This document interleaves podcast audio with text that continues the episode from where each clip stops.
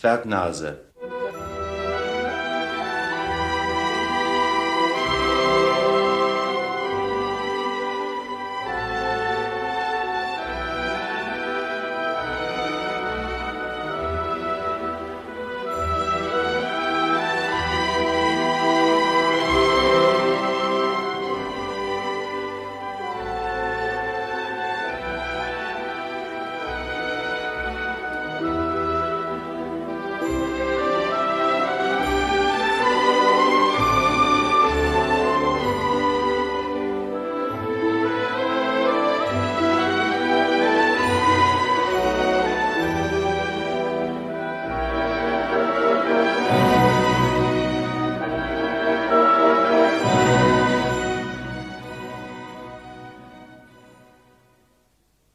einer bedeutenden Stadt lebte vor Jahren ein Schuster mit seiner Frau, schlecht und recht.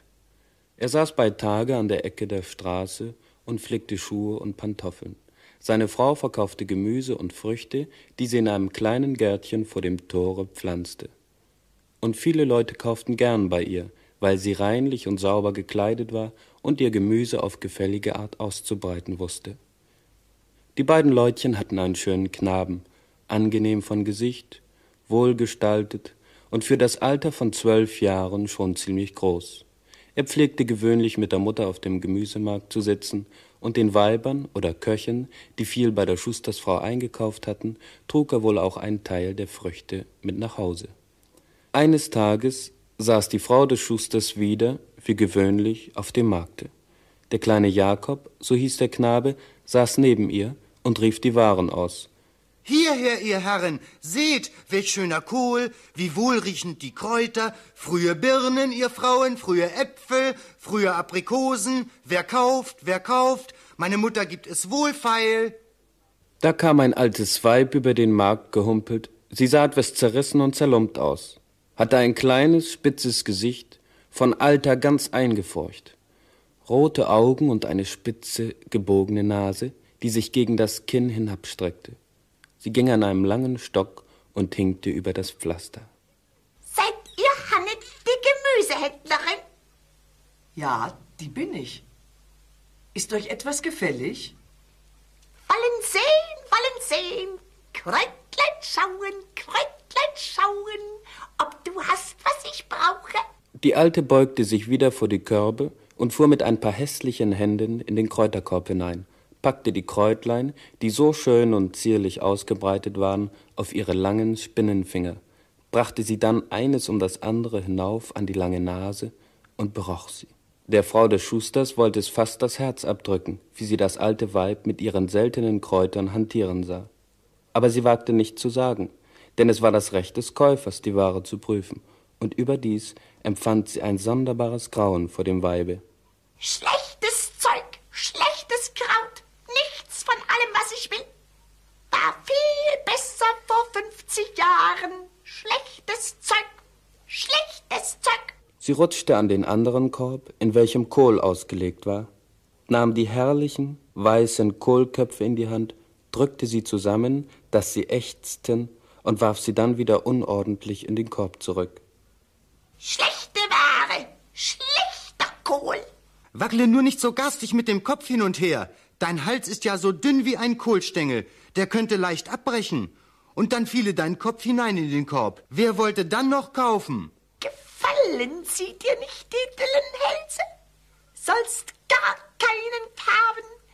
Muss in den Schultern stecken der Kopf, dass er nicht herabfällt vom Körperlein. Eine schöne lange Nase sollst auch haben, mitten im Gesicht bis übers Kinn herab. Schwatzt doch nicht so unnützes Zeug mit dem Kleinen da. Wenn ihr etwas kaufen wollt, so spurtet euch. Ihr verschreckt mir ja die Kunden. Gut, es sei, wie du sagst. Ich will dir die sechs Kohlköpfe abkaufen. Aber sieh, ich muss mich auf den Stab stützen und kann nichts tragen. Erlaube deinem Söhnlein, dass es mir die Ware nach Hause bringt. Ich will es dafür belohnen. Der Kleine wollte nicht mitgehen und weinte, denn ihm graute vor der fürchterlichen Frau. Aber die Mutter befahl es ihm ernstlich, weil sie es doch für eine Sünde hielt, der alten schwächlichen Frau die Last allein aufzubürden. Halb weinend tat er es, wie befohlen, raffte die Kohlköpfe in ein Tuch zusammen und folgte dem alten Weib über den Markt.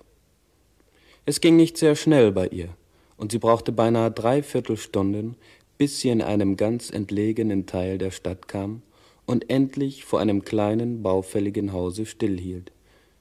Dort zog sie einen alten, rostigen Haken aus der Tasche, fuhr damit geschickt in ein kleines Loch in der Tür, und plötzlich sprang diese krachend auf. Aber wie war der kleine Jakob erstaunt, als er eintrat. Das Innere des Hauses war prachtvoll ausgeschmückt. Von Marmor waren die Decke und die Wände, die Gerätschaften von schönstem Ebenholz, mit Gold und geschliffenen Steinen eingelegt, der Boden aber war von Glas und so glatt, dass der Kleine einigemal ausglitt und hinfiel. Die Alte aber zog ein silbernes Pfeifchen aus der Tasche und pfiff eine Weise darauf, die gellend durch das Haus tönte. Da kamen sogleich einige Meerschweinchen die Treppe herab. Den Jakob wollte es ganz sonderbar dünken, dass sie aufrecht auf zwei Beinen gingen, Nussschalen statt Schuhen an den Pfoten trugen, menschliche Kleider angelegt und sogar Hüte nach der neuesten Mode auf die Köpfe gesetzt hatten. Wo habt ihr meine Pantoffeln? Schlechtes Gesindel! Wie lange soll ich noch so dastehen? Die Alte schlug mit dem Stock nach ihnen, dass sie jammernd in die Höhe sprang.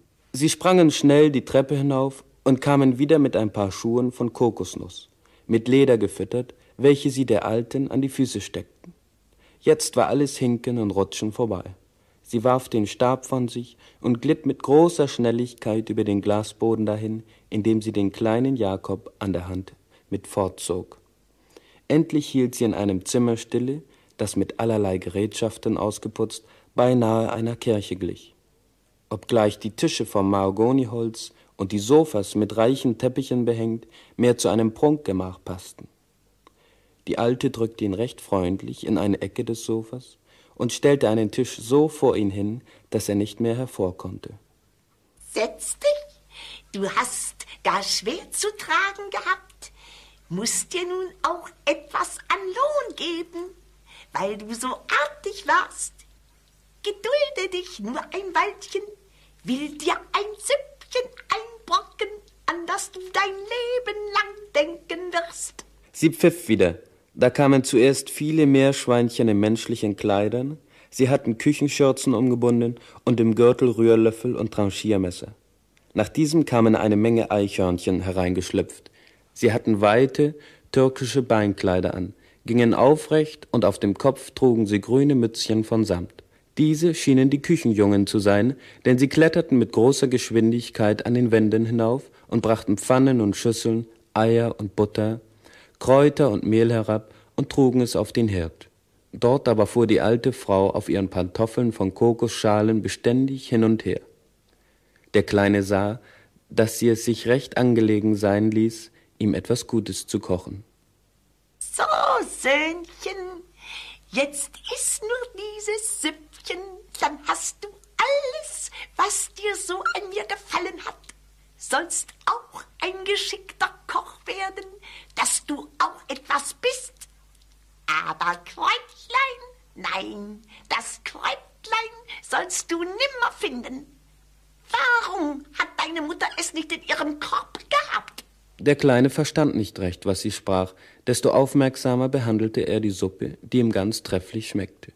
Seine Mutter hatte ihm manch schmackhafte Speise bereitet, aber so gut war ihm noch nichts geworden, der Duft von feinen Kräutern und Gewürzen stieg von der Suppe auf, dabei war sie süß und säuerlich zugleich und sehr stark. Während er noch die letzten Tropfen der köstlichen Speise austrank, zündeten die Meerschweinchen den Weihrauch an, der in bläulichen Wolken durch das Zimmer schwebte. Dichter und immer dichter wurden diese Wolken und sanken herab. Der Duft des Weihrauchs wirkte betäubend auf den Kleinen, er wollte sich zurufen, dass er zu seiner Mutter zurückkehren müsse. Wenn er sich ermannte, sank er immer wieder von neuem in den Schlummer zurück und schlief endlich wirklich auf dem Sofa des alten Weibes ein. Sonderbare Träume kamen über ihn. Es war ihm, als ziehe die Alte ihm seine Kleider aus und umhülle ihn dafür mit einem Eichhörnchenbalg. Jetzt konnte er Sprünge machen und klettern, er ging mit den übrigen Eichhörnchen und Meerschweinchen, die sehr artige, gesittete Leute waren, und hatte mit ihnen den Dienst bei der alten Frau. Nach allerlei niederen Diensten ward er im vierten Jahre endlich zur Küche versetzt. Es war dies ein Ehrenamt, zu welchem man nur nach langer Prüfung gelangen konnte. Jakob diente dort vom Küchenjungen aufwärts bis zum ersten Pastetenmacher und erreichte eine so ungemeine Geschicklichkeit und Erfahrung in allem, was die Küche betrifft, dass er sich oft über sich selber wundern musste. Die allerschwierigsten Sachen, Pasteten von zweihundert Essenzen, Kräutersuppen von allen Kräutern der Erde zusammengesetzt, alles verstand er schnell und kräftig zu machen. So waren etwa sieben Jahre im Dienste des alten Weibes vergangen. Da befahl sie ihm eines Tages, er solle ein Hühnlein rupfen, mit Kräutern füllen und solches schön bräunlich und gelb rösten, bis sie wiederkäme. Sogleich fing er an, die Kräuter zu sammeln, womit er das Hühnlein füllen sollte. In der Kräuterkammer gewahrte er aber ein Kräutlein von ganz besonderer Gestalt und Farbe, das er sonst nie bemerkt hatte. Die Stängel und Blätter waren blaugrün und trugen oben eine kleine Blume von brennendem Rot und Gelb. Er betrachtete sinnend diese Blume, roch daran, und sie strömte denselben starken Geruch aus wie jene Suppe, die er als Kind vor sieben Jahren gegessen hatte. Aber so stark war der Geruch, dass er zu niesen anfing, immer heftiger niesen musste und am Ende niesend erwachte. Da lag er auf dem Sofa der Alten und blickte verwundert umher. Nein, wie man aber so lebhaft träumen kann, hätte ich doch jetzt geschworen, dass ich ein schnödes Eichhörnchen, ein Kamerad von Meerschweinchen und anderem Ungeziefer sei, dabei aber ein großer Koch geworden bin. Wie wird die Mutter lachen, wenn ich ihr das alles erzähle? Aber wird sie nicht auch schimpfen, weil ich in einem fremden Hause eingeschlafen bin, anstatt ihr auf dem Markte zu helfen? Mit diesem Gedanken raffte er sich auf, um fortzugehen. Noch waren seine Glieder vom Schlaf ganz schwer, besonders sein Nacken, den er, wie es schien, nicht recht hin und her bewegen konnte. Er musste über sich lächeln, weil er so schlaftrunken war, dass er alle Augenblicke seine Nase an einem Schrank oder einer Wand stieß, wenn er sich schnell umwandte oder eine andere unbedachte Bewegung machte. All dies passierte in einem entfernt gelegenen Teil der Stadt, wohin ihn die Alte geführt hatte, er trat in die enge Gasse hinaus, und sofort hörte er, wie die Leute rings um ihn herum riefen. Ihr seht den hässlichen Zwerg. Wo kommt der Zwerg wohl her? Uh, was hat der Kleine für eine lange, lange Nase? Und wie steckt ihm der Kopf auf den Schultern?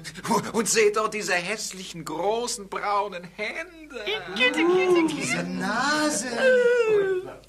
Zu einer anderen Zeit wäre der Jakob wohl auch gelaufen, um Zwerge oder Riesen zu sehen, denn solche sah er für sein Leben gern. Heute aber musste er sich sputen, um zur Mutter zu kommen, die sicher schon lange auf ihn wartete. Er verschwendete keinen Gedanken daran, dass er es selber sein konnte, über den die Leute sich wunderten und lachten. Es war ihm auch ganz ängstlich zumute, als er auf den Markt kam. Die Mutter saß da und hatte noch ziemlich viel Früchte im Korb. Lange konnte er also nicht geschlafen haben. Aber doch kam es ihm von weitem schon so vor, als sei sie sehr traurig denn sie rief die Vorübergehenden nicht an. Sie hatte den Kopf in die Hand gestützt, und als er näher kam, glaubte er auch, sie sei bleicher als sonst. Aus diesem Grunde zögerte er aber, er fasste sich dann doch ein Herz und legte zutraulich seine Hand auf ihren Arm. Mütterchen, was fehlt dir? Bist du bös auf mich? Geh fort, du hässlicher Zwerg. Geh schon fort. Was willst du denn von mir? Ich kann dergleichen Possenspiele nicht leiden. Aber Mutter, was hast du denn? Dir ist gewiss nicht wohl, sonst würdest du nicht deinen eigenen Sohn von dir jagen. Was erzählst du da? Du hässliche Missgeburt, mein Sohn? Bei mir verdienst du kein Geld durch deine Schwindeleien. Mach, dass du wegkommst. Wahrhaftig, Gott hat dir das Licht des Verstandes geraubt. Was fange ich nur an, um dich nach Haus zu bringen? Liebe Mutter, sei doch vernünftig. Sieh mich doch einmal richtig an. Ich bin dein Sohn, dein Jakob. Du verschwindest jetzt aber augenblicklich, sonst rufe ich die Polizei. Denn du bist so hässlich, dass du mir gewiss alle Käufer vertreiben wirst. Und unverschämt bist du auch. Die anderen Marktfrauen, die der Unterhaltung gelauscht hatten, fingen an zu schimpfen und zu zetern und schalten den armen Jakob. Der Arme wusste gar nicht, wie ihm geschah und was er von allem denken sollte. War er doch, wie er glaubte, heute früh mit der Mutter auf den Markt gegangen, hatte ihr Früchte aufstellen helfen und war nur kurz mit dem alten Weib fortgegangen, hatte ein Süppchen verzehrt, ein Schläfchen gehalten und war jetzt zurückgekehrt. Und doch sprachen die Mutter und die Nachbarin von sieben Jahren, die der Sohn schon fort sei. Außerdem nannten sie ihn einen garstigen Zwerg. Was war eigentlich los? Ihm traten die Tränen in die Augen, und er wandte sich trauernd ab. Auf seinem Weg die Straße hinab kam er an dem Laden vorbei, wo sein Vater tagsüber Schuhe flickte. Nun will ich doch sehen, ob mein Vater wenigstens bei Verstand ist und mich erkennen will. Ich werde zu ihm gehen und mit ihm sprechen. Aber auch sein Vater erkannte ihn nicht und trieb Spott mit ihm. Ja, und als Jakob nochmals fragte, wurde der Vater böse und jagte ihn zum Laden hinaus. Nun wurde ihm klar, dass er nicht geträumt, sondern sieben Jahre bei der bösen Hexe als Eichhörnchen gedient hatte. Zorn und Gram erfüllten sein Herz so sehr, dass er glaubte, er müsse zerspringen. So irrte er ziellos durch die Stadt und dachte über sein Schicksal nach. Dann kehrte er zum Laden des Vaters zurück. Was willst du schon wieder? Wenn dir nichts von meiner Arbeit gefällig ist, dann steh hier nicht herum und mach, dass du fortkommst. Aber pass gut auf, damit du dir nicht mit deiner schrecklichen Nase am Türpfosten wehtust. Oder am Wagen, der dir begegnen könnte. Sag, wie kommst du zu deiner riesigen langen Nase? Es ist wohl die längste, die ich je gesehen habe. Als das der Kleine hörte, fehlten ihm die Worte vor Schrecken. Er betastete seine Nase mit zitternden Händen, und oh Schreck, sie war wohl eine halbe Elle lang. Jetzt wurde ihm klar, dass die böse Hexe auch seine Gestalt verwandelt haben musste. Er erkannte, dass niemand anders als er selber der hässliche Zwerg war, von dem er hatte die Leute reden hören. Nun ging er niedergeschlagen davon. Auf seinem Weg kam er zu Urban, dem Barbier, den er noch aus alten Zeiten kannte. Guten Tag, Urban. Ich komme zu euch, um eine kleine Gefälligkeit zu erbitten. Sagt, darf ich einmal in euren Spiegel sehen? Mit Vergnügen, nur immer zu. Dort steht er. Ihr seid das wahrhaft hübscheste Bürschchen, das mir seit langem unter die Augen gekommen ist. Ihr habt Hände wie eine Königin. Euer Hals ist schöner als der eines Schwanes. Und ein Stupsnäschen habt ihr. Es ist einfach allerliebst. Aber wie ich sehe, seid ihr eitel. Bedauert euch nur immerzu. Man soll nicht von mir sagen, ich habe euch aus Neid um euer gutes Aussehen nicht in meinen Spiegel blicken lassen.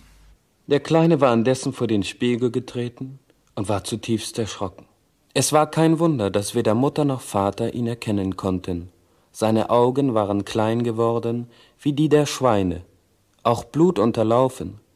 Seine Nase war so ungeheuer lang, dass sie über Mund und Kinn herunterhing.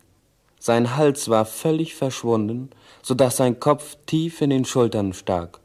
Sein ganzer Leib war in die Breite gegangen und hatte das Aussehen eines Mehlsackes. Nur seine Beine waren so geblieben wie früher. Das sah darum so hässlich aus, weil diese Beinchen Kinderbeine waren, die der Last des großen Kopfes und des gedrungenen Leibes nicht mehr gewachsen schienen. Umso größer und länger aber waren seine Arme. Sie hatten die Gestalt eines ausgewachsenen Mannes.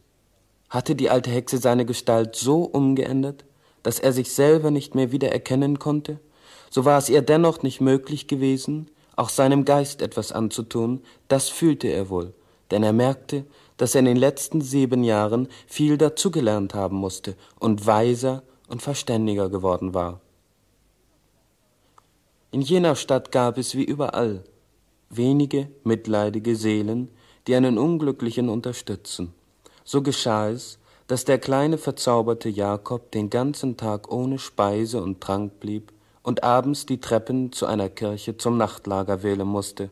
Am nächsten Morgen weckten ihn die ersten Strahlen der Sonne, und er dachte ernstlich darüber nach, wie er sein Leben fristen könne, da ihn Vater und Mutter verstoßen hatten und er niemanden auf der ganzen Welt mehr hatte. Ihm fiel ein, dass er als Eichhörnchen große Fortschritte in der Kochkunst gemacht hatte, und er glaubte hoffen zu dürfen, dass er es mit jedem Koch aufnehmen könne. Darum wollte er es nun mit seiner Kochkunst versuchen.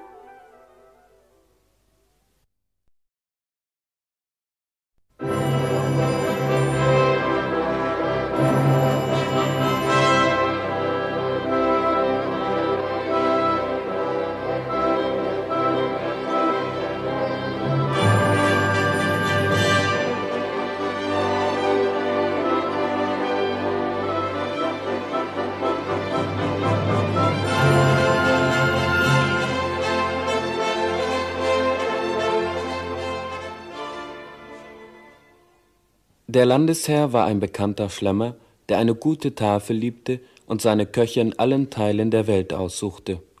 Zu seinem Palast begab sich der Kleine.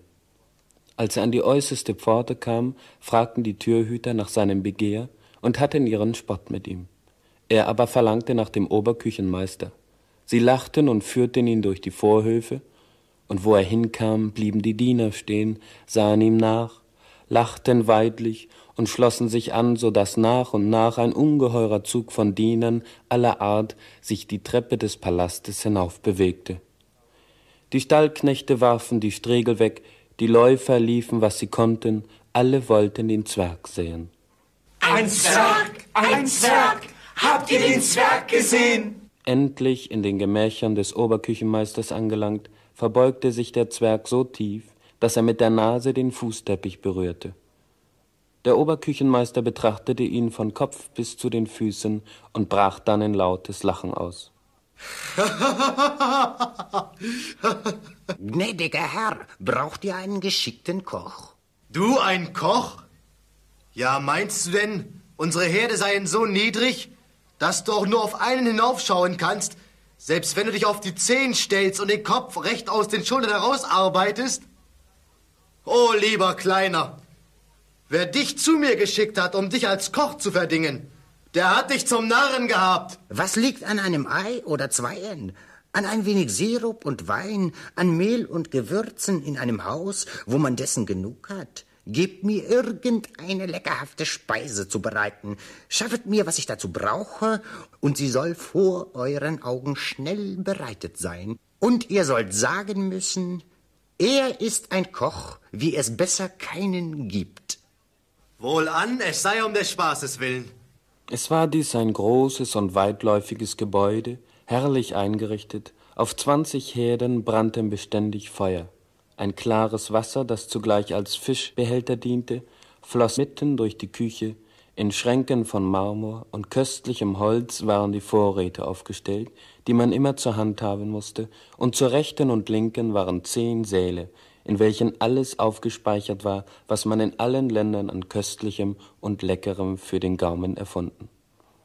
Küchenbediente aller Art liefen umher und hantierte mit Kannen und Pfannen, mit Gabeln und Schaumlöffeln. Als aber der Oberküchenmeister eintrat, blieben sie alle regungslos stehen, und nur das Feuer hörte man noch knistern und das Bächlein rieseln. Der Herr hat heute die dänische Suppe, und rote Hamburger Klößchen zu befehlen geruht. Getraust du dich, diese beiden Speisen zu bereiten? Die Klößchen kriegst du auf keinen Fall heraus. Das ist ein besonderes Geheimnis. Was? Nichts leichter als dies. Man, man gebe mir zu der Suppe die und die Kräuter, rote, grüne, blaue, dies und jenes Gewürz, Fett vom wilden Schwein, Wurzeln, Eier und zu den Klößchen, ja, zu den Klößchen. Zu den Klößchen brauche ich vielerlei Fleisch, etwas Wein, Entenschmalz, Ingwer und ein gewisses Kraut, das man Morgentrost nennt. Bei St. Benedikt. Bei welchem Zauberer hast du gelernt? Alles bis auf ein Haar hat er gesagt. Und das Kräutlein Morgentrost haben wir selbst nicht gewusst. Ja, das müsste es noch angenehmer machen. O du Wunder von einem Koch! Man rüstete alles auf dem Herde, aber da fand es sich, dass der Zwerg kaum mit der Nase bis an den Herd reichen konnte. Man setzte daher ein paar Stühle zusammen, legte eine Marmorplatte darüber und bat den kleinen Wundermann, sein Kunststück zu beginnen. In einem großen Kreise standen die Köche und Küchenjungen und Diener und allerlei Volk umher und sahen zu und staunten, wie ihm alles so flink von der Hand ging. Als er mit der Zubereitung fertig war, lud er den Oberküchenmeister ein zu kosten. Der Mundkoch ließ sich von einem Küchenjungen einen goldenen Löffel reichen, spülte ihn im Bach und überreichte ihn dann dem Oberküchenmeister. Dieser trat mit feierlicher Miene an den Herd, nahm von den Speisen, kostete, schloss die Augen und schnalzte mit der Zunge vor Vergnügen. Köstlich! Bei des Herzogs Leben köstlich! Kleiner, du bist ein Meister in der Kochkunst. Ja, das Kräutlein Morgentrost, das gibt allem einen ganz eigenen Reiz. In diesem Augenblick kam der Kammerdiener des Herzogs in die Küche und berichtete, dass der Herr das Frühstück verlange. Die Speisen wurden nun auf silbernen Platten angerichtet und dem Herzog geschickt. Bald schon kam ein Bote und rief den Oberküchenmeister zum Herrn. Der Herzog sah sehr vergnügt aus. Er hatte alles aufgezehrt, was in den silbernen Schüsseln war, und wischte sich eben den Bart ab. Also höre, Küchenmeister, ich bin mit deinen Köchen immer sehr zufrieden gewesen. Aber sage mir, wer hat heute mein Frühstück bereitet? So köstlich war es noch nie, seit ich auf dem Throne meines Vaters sitze. Sag an, wie heißt der Koch, dass wir ihm einige Dukaten zum Geschenke machen. Der Oberküchenmeister erzählte nun, wie man ihm heute früh einen Zwerg gebracht, der durchaus Koch werden wollte, und wie sich dieses alles begeben hatte. Der Herzog war verwundert und wünschte den Zwerg zu sehen. Willst du bei mir bleiben? So will ich dir jährlich 50 Dukaten, ein Festkleid und noch zwei Paar Beinkleider überreichen lassen. Dafür musst du aber täglich mein Frühstück selber zubereiten, musst angeben, wie das Mittagessen gemacht werden soll und überhaupt dich meiner Küche annehmen. Da jeder im Palast einen eigenen Namen von mir empfängt, so sollst du Zwergnase heißen und die Würde des Unterküchenmeisters bekleiden. Zwergnase fiel vor dem mächtigen Herzog auf die Knie, küsste ihm die Füße und versprach ihm treu zu dienen. Von nun an war der Kleine fürs Erste versorgt, und er machte seinem neuen Amte alle Ehre. Denn man kann sagen, dass es um das leibliche Wohl des Herzogs viel besser bestellt war, seit der Zwerg sich im Hause aufhielt. Früher hat es dem Herzog beliebt, die Schüsseln und Platten, auf denen die Speisen serviert wurden, den Köchen und dem Oberküchenmeister an den Kopf zu werfen, weil ihm das Gekochte gar nicht munden wollte. Jetzt dagegen war es so, dass der Herzog statt dreimal fünfmal am Tage aß und des überschwänglichen Lobes für Zwergnase voll war. Jede Speise fand er vortrefflich, und so wurde er von Tag zu Tag fetter. Es hieß, dass Zwergnase ein wahrer Wunderkoch sei, und dementsprechend lebte Zwergnase in Ehre und Wohlstand. Nur der Gedanke an seine Eltern betrübte ihn. Eines Tages geschah etwas Seltsames. Früh am Morgen ging Zwergnase auf den Geflügelmarkt und forschte nach schweren, fetten Gänsen, die sein Herzog so liebte. Er kaufte drei sehr schöne Tiere, lud sich diese auf die Schultern und trat den Rückweg an. Unterwegs kam es ihm sonderbar vor, dass nur zwei der Gänse schnatterten, die dritte aber ganz still und in sich gekehrt dasaß, wohl aber von Zeit zu Zeit einen Seufzer ausstieß und ächzte, wie ein Mensch. Was hat sie nur? Die Ärmste scheint halb krank vor Furcht. so will ich eilen, dass ich sie umbringe und zurichte. Da sagte die Gans, Stichst du mich, so beiß ich dich. Drückst du mir die Kehle ab, so bring ich dich ins frühe Grab. Ganz erschrocken setzte Zwerg Nase seinen Käfig nieder, und die Gans sah ihn mit schönen, klugen Augen an. Potzblitz, all der Tausend, was bist du für eine Wundergans? Du kannst ja sprechen.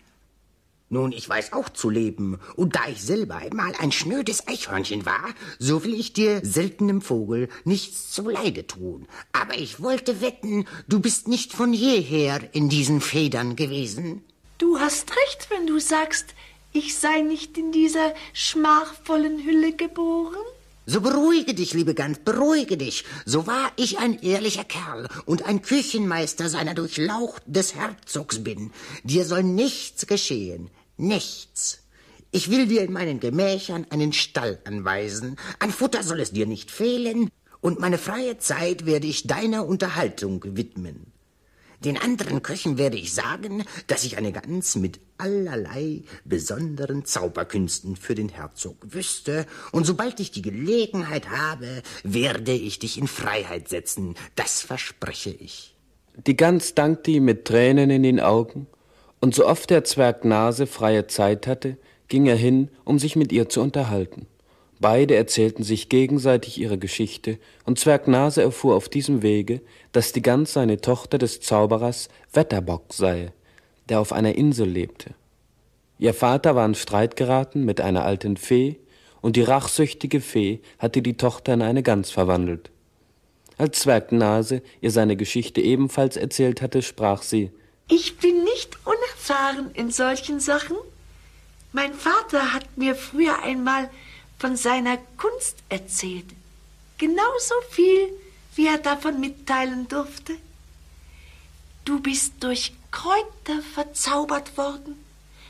Das heißt, wenn du das Kraut auffindest, das sich die Hexe bei deiner Verzauberung gedacht hat, so kannst du erlöst werden. Dies war ein geringer Trost für Zwergnase, denn wo sollte er das Kraut auffinden?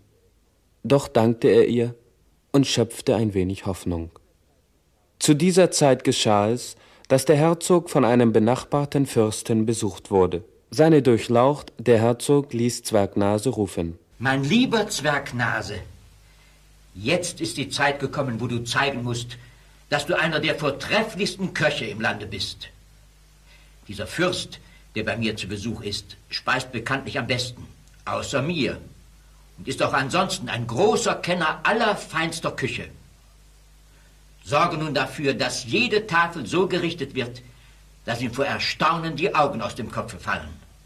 Mit deinem Kopfe haftest du mir dafür, dass keine Speise zweimal aufgefahren wird, egal was es kostet.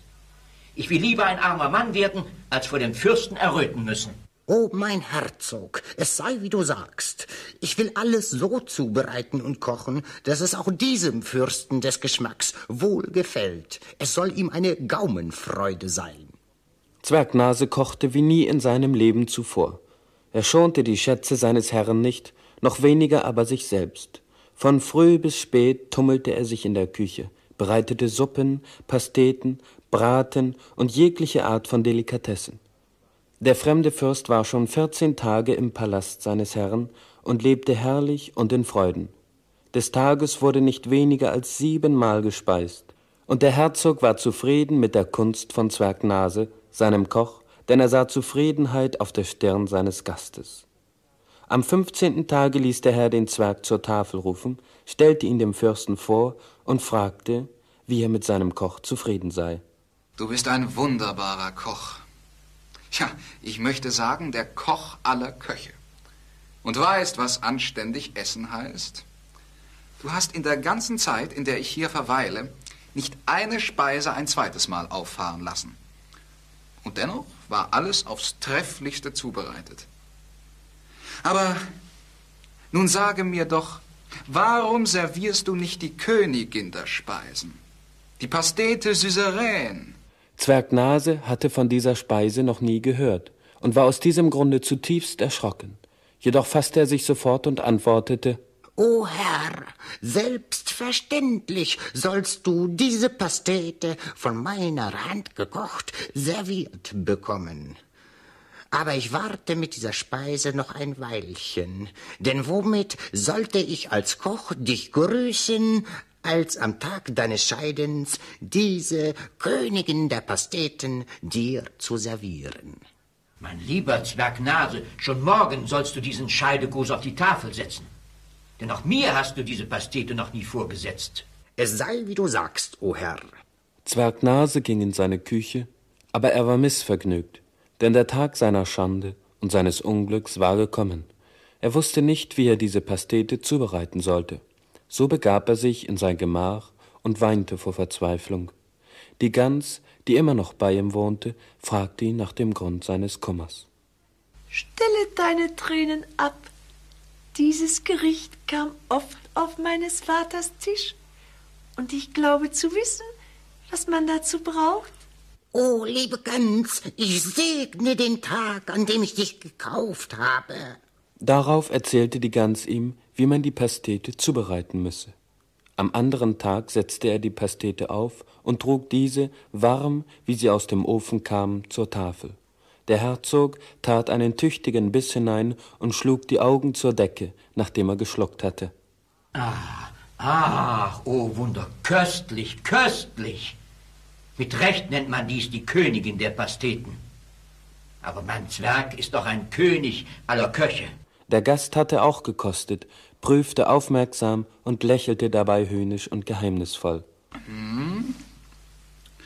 Das Ding ist recht artig gemacht. Aber die Süßereien ist es denn doch nicht ganz. Hab ich's mir doch gedacht. Du Hund von einem Zwerg! Hast du doch gewagt, deinem Herrn dies anzutun? Ich sollte dir den Kopf abhacken lassen, zur Strafe für deine schlechte Kocherei. Ach Herr, um Himmels willen, verzeiht. Ich habe das Gericht doch zubereitet nach allen Regeln der Kochkunst. Es kann gewiss nichts fehlen. Du Lügenbube! Wie könnte mein Gast wohl sagen, es fehlte etwas? wenn nichts fehlte.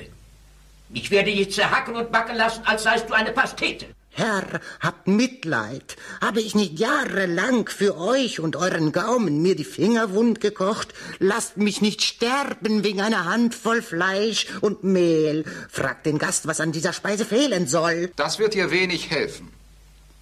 Denn gestern habe ich schon gedacht, dass du diese Speise nicht so gut zubereiten kannst wie mein Koch. Wisse, es fehlt ein Kräutlein, das man hierzulande gar nicht kennt. Es ist das Kraut Nies mit Lust. Ohne dieses bleibt diese Pastete ohne Würze. Und ein Herr wird sie niemals essen, so wie ich. Beim Satan und beim Teufel. Und doch werde ich sie essen, denn ich schwöre auf meine fürstliche Ehre. Entweder zeige ich euch morgen die Pastete, so wie ihr sie verlangt, oder der Kopf dieses Zwerges wird aufgespitzt auf dem Tore meines Palastes. 24 Stunden Zeit gebe ich dem Hund, uns die Speise wie verlangt zu servieren. Zwergnase ging wieder in sein Kämmerlein und klagte der Gans sein Schicksal. Ist es nur dies? Da kann ich dir schon helfen. Denn mein Vater lehrte mich auch vieles über alte Kräuter. Wohl wärest du vielleicht zu einer anderen Zeit des Todes. Aber diesmal ist das Glück mit dir. Denn wir haben Neumond und bei Neumond blüht das Kräutlein am Fuße alter Kastanienbäume.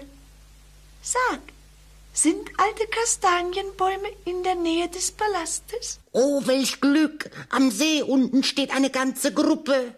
Nimm mich auf deinen Arm, bringe mich hinaus, so will ich dir diese Kräuter suchen. Mit beklommenem Herzen trug Zwergnase die Gans hinaus, und die Gans fing an zu suchen. Sie wandte mit dem Schnabel wohl jedes Gräschen um, aber es wollte sich nicht zeigen, was dem Kräutlein ähnelte. Da sah der Zwerg Nase in der Ferne einen großen Baum. Seh doch nur, liebe Gans, dort unten am See steht noch ein großer alter Baum allein. Lass uns dorthin gehen und suchen. Vielleicht blüht dort mein Glück. Ich hoffe es so sehr. Die Gans hüpfte und flog voran, und Zwergnase folgte ihr, so schnell seine dünnen Beinchen ihn tragen konnten. Mittlerweile war es Abend geworden und unter dem Baum schon recht dunkel. Plötzlich blieb die Gans stocksteif stehen und schlug vor Freude mit den Flügeln. Dann fuhr ihr Schnabel blitzschnell in das Gras und pflückte etwas ab. Es war ein Kräutlein, das sie dem erstaunten Zwerg Nase zierlich reichte. Das ist das Kräutlein. Und hier wächst eine ganze Menge davon, so dass es dir auch in Zukunft nicht daran fehlen kann. Der Zwerg betrachtete das Kraut sinnend. Ein süßer Duft strömte ihm daraus entgegen, der ihn unwillkürlich an den Tag seiner Verwandlung erinnerte. Die Stängel und Blätter des Krautes waren bläulich grün und trugen eine rote Blüte mit gelbem Rande. Gelobt sei Gott, oh welch Wunder! Ich glaube, dies ist dasselbe Kraut, das mich von einem Eichhörnchen in diese schändliche Zwergengestalt verwandelte. Soll ich den Versuch wagen?